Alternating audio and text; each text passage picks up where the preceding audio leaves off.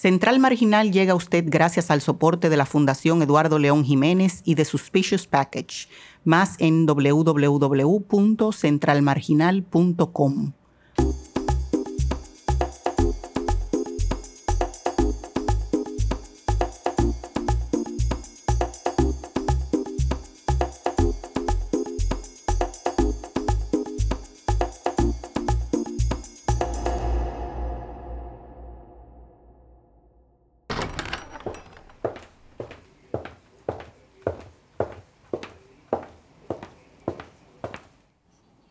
Aquí adentro de este mueble están las cosas de mi hijo Claudio. Son sus grabaciones, sus cuadernos, los cassettes. ¿Y estas libretas son de Claudio? No, no, esas son las cosas de Adela. Eh, son sus materiales y las cosas que ella usaba para trabajar. Y a ella no le gustaba que yo le pusiera la mano a sus cosas, que se las moviera.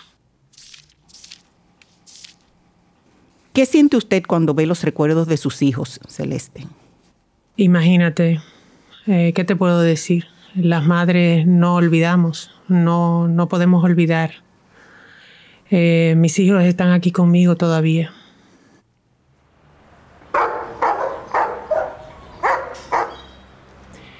Mis hijos eran artistas los dos y eso que pasó, eh, morir así, eh, tan, tan doloroso, eh, pero esa es la vida. Todo pasa muy rápido y para mí fue como, como si fuera ayer. Hola, soy Silvana Luna y estaré con ustedes descubriendo juntos la fascinante historia detrás de un insólito descubrimiento el archivo de cuatro artistas que hasta el momento eran desconocidos por historiadores y críticos del arte dominicano. Paso a paso, en una serie de programas buscaremos entre las anotaciones inusuales y las ideas pioneras de tres jóvenes dominicanos y una artista haitiana que juntos intentaron cambiar el panorama artístico de la isla de Santo Domingo. De la mano de reconocidos expertos, conoceremos más sobre las implicaciones de este hallazgo y la relevancia que tiene para el escenario actual del arte del Caribe.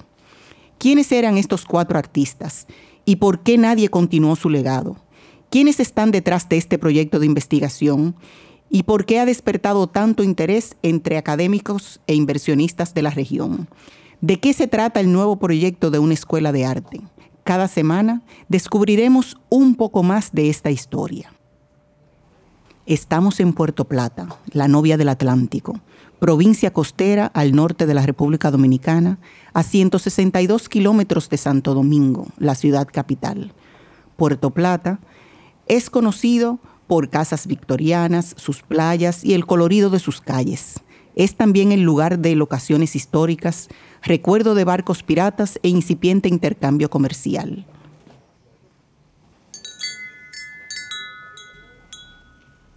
Bueno, yo creo que va a llover. Eh, cuando yo veo el cielo así tan nublado, es porque va a llover. Pero bueno, uno, no, uno nunca sabe. ¿Y ustedes? Bien, el viaje, la carretera. En la voz, doña Celeste Viuda de Sánchez, la madre de dos de los artistas, nos recibe en la terraza de su casa. Pasen y por favor siéntanse como en su casa. A Claudio le encantaba el patio. Eh, ¿Ustedes ven esa jardinera amarilla que está ahí atrás? Sí, sí, al lado de la mata de guayaba. Su patio es una belleza, doña Celeste. Gracias. Sí, ahí a mi, mi hijo arrastraba todos los días su mecedora hasta ahí y se ponía horas muertas a escribir, siempre con sus cuadernos, eh, su periódico El Nacional, su tacita de café, bueno, su pozuelo, porque él no, no le gustaban las tazas. ¿Y Adela también escribía? Em, eh, bueno, Adela era, era muy inquieta, eh, tenía un temperamento muy inquieto, mi niña. Dicen que, se parecía a mí. ¿Ah, sí? Sí, sí, ella decía que su danza, por la que tantas veces me movieron los muebles y las cosas de aquí de la terraza, eh, donde hacían sus presentaciones, eh, lo que ahora llaman, bueno... Performance. exacto, eso mismo. Eh, Claudio tenía una cámara y Adela se ponía frente a, ella haciendo sus movimientos como, como de teatro. Y a veces eh, los dos estaban frente a la cámara. Y ella me decía que esa era su forma de escribir, que, que Claudio tenía sus cuadernos y que ella, ella tenía su cuerpo. Es la foto que vimos en la sala, ¿no? Sí, eh, la que está en la entrada, la foto de los dos. Eh, Adela, Adela era hermosa, era hermosísima mi niña. Tenía esa gracia natural, ese don. Eh, era muy solidaria también, un ángel. Bueno, yo digo que ella salió a su papá Flavio y que Claudio Alberto se parece más a mí, pero en realidad eh, son una mezcla. La que sí se parece a su papá es eh, Xiomara, la mamá de Amalia, que es eh, mi hija más pequeña. Fue su nieta Amalia que publicó la entrada en internet, ¿no? Sí, Amalia María, mi nieta. Eh, muy curiosa esa niña. Ella vino un día y entre ayudándome y, y, curioseando encontró las cosas en el mueble, ese mueble que, que yo casi nunca abro. ¿Por qué? Bueno, porque me traen recuerdos eh, y, es un poco doloroso todavía. Imagínense, para mí son la memoria de mis hijos. Así veo sus cosas. Eh, la memoria de mis hijos artistas y sus sueños. Eh, en verdad eso fue así como pasó, que Amalia vino a pasarse unos días conmigo y bueno, descubrió las cosas eh, y empezó a preguntarme sobre sus tíos, eh, se empezó a interesar, después quiso publicarla en internet y en principio no me dijo nada porque yo no quiero que se vea como que estamos vendiendo las, las memorias de mis hijos. Eh, pero al fin ella me, me, convenció, me dijo que era para su proyecto de tesis. ella está en la universidad en Santiago y bueno, se está graduando ya con, muy buenas notas, por cierto.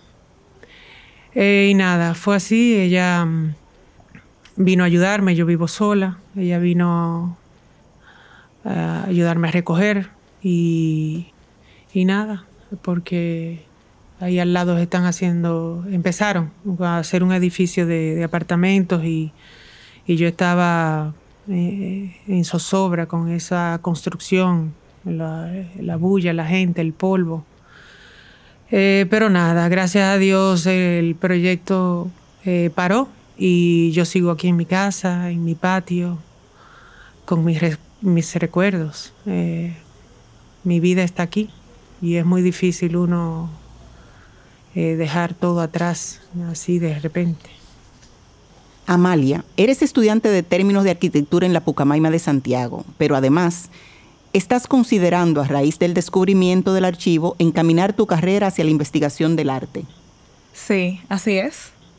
Cuéntanos un poco más cómo encontraste los cuadernos, las fotos y las grabaciones. Bueno, realmente a mí, mi familia, como que siempre me relacionó con mis tíos. Siempre me decían, ay, pero igualita su tía Adela, tan artista. Porque como yo estudié arquitectura, eh, quizá, quizá por eso. Al principio yo no le prestaba mucha atención hasta que luego de que yo entré a la universidad me empezó a dar un poco de curiosidad sobre lo que fue la vida de mis tíos, eh, lo que ellos hicieron, porque realmente de ellos no se hablaba mucho. Y realmente fue un reto sacar la información a mi mamá. Yo tenía que ponerme yo misma a buscar fotos, a abrir gavetas y así fue que encontré los cassettes y le pregunté a mi mamá qué era eso. ¿Y qué te dijo ella? Ella no sabía mucho de qué era. Ella solo sabía que eran unas grabaciones de Claudia y Adela. Ahí yo tuve que tratar de conseguir una radio que tocara cassettes para poder escuchar todo y hacerlo al lado de ella, porque como yo no los conocí realmente, yo no sabría identificar muchos detalles. Luego eh, de que los escuché, mi mamá me dijo que también estaban las voces de dos amigos de Claudia y Adela, quienes también lamentablemente fallecieron en el accidente aéreo, que realmente hizo que esto fuera un proceso muy lento porque movía muchas emociones. ¿Y qué información pudiste sacar de las grabaciones que escuchaste?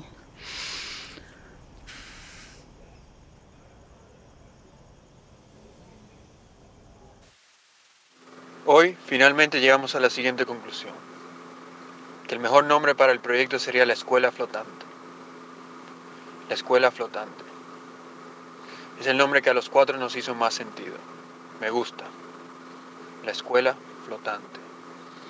Es un proyecto pedagógico ambicioso, pero no imposible. Leandro está trabajando un logo que guarde relación con Marrona. Después de todo, la escuela flotante es una escuela cimarrona, inquieta, indomable. Quiero decir tantas cosas, pero ya es tarde y mañana volveremos a reunirnos antes del mediodía para avanzar los planes del viaje. Para mí fue muy impresionante el nivel de pensamiento de mis tíos y de sus amigos. Algo que yo pensé, yo sentí que no podía seguir oculto en la historia del arte dominicano.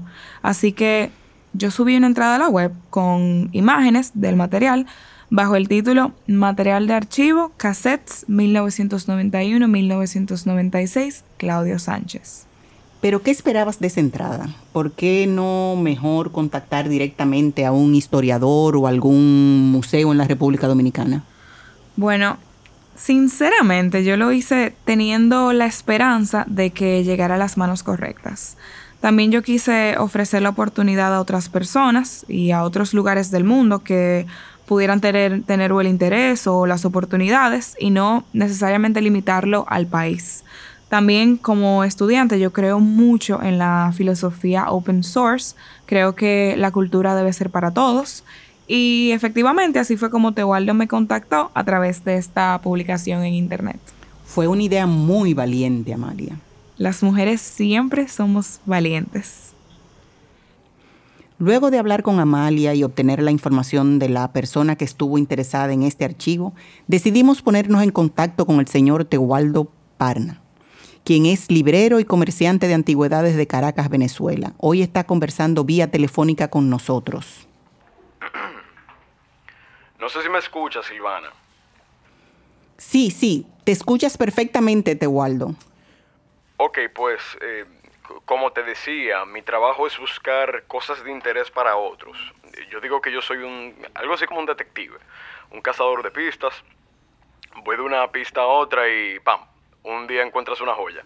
Y eso fue justo lo que pasó con este material de República Dominicana. Yo recibí un correo de uno de mis clientes, eh, un coleccionista privado, colega de hace muchos años, con el que trato algunas piezas casi siempre con posibilidad de venta. En Caracas todo es más difícil ahora, por las razones que todos saben y, callan, pero mi pasión es el arte y no me detengo. Y busco cosas fuera de Caracas, fuera de Venezuela, tengo contactos en Colombia, Argentina, Perú, amistades que hacen lo mismo que yo. Buscar para vender, pero eh, también, también por filantropía, por amor a la cultura. Y casi siempre tengo contacto con una serie de materiales atractivos en el mercado de arte y otras cosas que simplemente no se venden, sencillamente no se venden rápido. Cosas no tan valiosas, papeles, documentos. ¿Archivos? Eh, sí, archivos, aunque cada día tienen más valor para los coleccionistas. Todo depende de cómo se marca el material dentro de un contexto más amplio. Y a veces es difícil determinar si es una obra de arte o un archivo. Esos límites no vienen claros de inmediato. ¿Y cómo diste con este material en Puerto Plata? Mira, realmente fue una gran casualidad, puro azar, una suerte tremenda. Como te comentaba, recibí un mensaje de este amigo coleccionista que anda siempre comprando cosas y me dijo sobre una entrada que vio en el Mercado Libre. Que en este caso sería la publicación de Amalia, ¿no? Exacto, la publicación de esta chica que es Amalia, la nieta de Doña Celeste, con quien me imagino ya has conversado. Sí, así es, hemos estado en contacto. Mira, Amalia la conocí después, pero en ese momento lo único que había visto era una entrada sospechosa en una plataforma gratuita de venta de eh, cualquier cosita. Y siempre sospecho de esas plataformas, pero a veces entro, miro y encuentro material valioso, pero en este caso la voz de alerta vino de mi cliente en Nueva York, el coleccionista, y vi la entrada y las fotos de unos cassettes que no decía mucho más allá de algo que tenía el potencial de ser algo grande, que fue lo que pasó cuando seguimos investigando. ¿Y qué pasó cuando encontraste esta entrada en Mercado Libre? Pues fíjate, pues fíjate. Al principio mi equipo y yo pensamos que se trataba de alguien en Cuba, lo cual llama bastante la atención a los coleccionistas en Estados Unidos, porque el arte cubano, también el de Puerto Rico quizás, y yo diría que hasta el arte de Haití, ya tienen su mercado en las instituciones norteamericanas y académicos muy prestigiosos interesados en la producción cultural de esos tres países del Caribe, y me atrevo a decir que ayuda, que tienen quizás un marco teórico más desarrollado. Pero cuando contactamos y luego de esperar una respuesta, resulta que el vendedor no estaba vendiendo y se trataba de Amalia en República Dominicana, lo que al final desmotivó a mi cliente porque, como sabes, los coleccionistas tienen sus propios intereses y a veces toman decisiones eh, caprichosas. Pero personalmente tenía que seguir investigando porque me pareció que el material tenía mucho potencial, aunque en internet hay muchas estafas, pero en este caso no me parecía, parecía que fue, ¿cómo te digo? Como que, que, había detrás alguien con poca experiencia en manejo de archivos de artistas. ¿eh? ¿Me escuchas bien? Me llamó la atención que se trataba de un conjunto de cintas, de cassettes, y que en la descripción decía que estaba vinculado a un colectivo de artistas dominicanos de los que inicialmente no teníamos ningún respaldo ni documento para avalar el material, pero yo tenía la corazonada de que era algo grande y efectivamente, o sea, una joya de material. Es en ese momento cuando contactas a la doctora Marianne, ¿no? Así es, así es, la doctora Marianne Benoit Bastien, doctora en Historia del Arte e investigadora de Guadalupe, quien casualmente estaba de visita en la Universidad Nacional de Caracas para una ponencia sobre el arte del Caribe. La contactamos y quedamos para vernos y evaluar juntos el material. Increíble todas estas coincidencias de tiempo y lugar. Eh, Marian estaba asombrada, o sea, completamente asombrada, porque en ese momento ya teníamos otros materiales recopilados y un informe considerando una potencial compra. Y Marian vio lo que teníamos y simplemente pasó lo que pasó. Pero cuéntanos, ¿qué fue lo que pasó? Danos eh, más detalles. Mira, eh, estábamos fascinados con el material. Eso es lo que pasa cuando uno hace su trabajo no pensando en el dinero, sino en el valor cultural de las cosas que uno hace y de los materiales con los que trabaja. Y Marian, que es académica y conocedora, yo solo soy un apasionado, o sea, un aficionado, eh, un aficionado, perdón. Pero ella es una académica total, muy seria en sus investigaciones, pero con interés social. Ella quiso saber aún más y estaba encantada con el material. Dices fascinados. ¿En qué sentido? ¿Es que este tipo de situaciones no suelen pasar con frecuencia? O sea, fascinado con todo, completamente, o sea, absolutamente todo, con la resonancia de todo, con el contexto social, la pertinencia del contenido. Cada pequeño detalle del archivo está hablando hoy con gran actualidad y Marian estaba intrigada por la participación de, de ayúdame, Eleonor Benzante en, en, el colectivo de artistas dominicanos porque Eleonor era haitiana, o sea, mujer haitiana. El hecho particular de que una integrante del grupo fuese una mujer negra habla muy fuerte hoy en medio del racismo sistemático de nuestros países. Y luego estaba el cuarto integrante, Leandro Cid, sobre el que se sabe muy poco, pero formó parte activa de los proyectos y la visión del grupo específicamente en lo que atañe a la vinculación cultural de RD con la región de, con la región Caribe hasta que murieron trágicamente, lamentablemente, en el accidente aéreo. No sé si opinas igual, Teobaldo. Te quería preguntar, pero todos los tópicos en torno a este grupo fueron muy relevantes en los 90, pero parece que siguen siendo relevantes en el día de hoy. Así es, Silvana, así es. Pienso lo mismo y me siento afortunado de haber insistido con este material y ver la cadena de eventos fortuitos apuntando a descubrimientos más grandes. Ha sido un gran trabajo, un trabajo en equipo y un proyecto que promete muchas oportunidades para el arte de la región. Pero ¿quiénes fueron estos jóvenes artistas? ¿Qué proyectos hicieron juntos? ¿Cómo la trágica muerte en febrero de 1996 interrumpió sus planes? ¿Por qué este archivo ha despertado el interés de importantes académicos de arte en la región? los documentos olvidados en cajas y recién descubiertos en un momento crucial para la definición de las políticas culturales de República Dominicana de cara a los nuevos retos del panorama artístico de la región Caribe. En nuestro próximo episodio conversaremos con la doctora Marianne Benoit Bastien. Muchas gracias por escuchar nuestro programa esta semana, el primero de la serie Pedagogía del Arte en el Caribe. Para conocer más sobre esta iniciativa cultural y descargar de forma gratuita el podcast, visite www.centralmarginal.com. También puede encontrar este programa en nuestra cuenta de Instagram, arroba, guion abajo, suspicious, guion abajo, package. Nuestra producción llega a ustedes gracias al gentil apoyo de la Fundación León Jiménez. Gracias a nuestros compañeros, yo soy Silvana Luna y usted estuvo escuchando Central Marginal.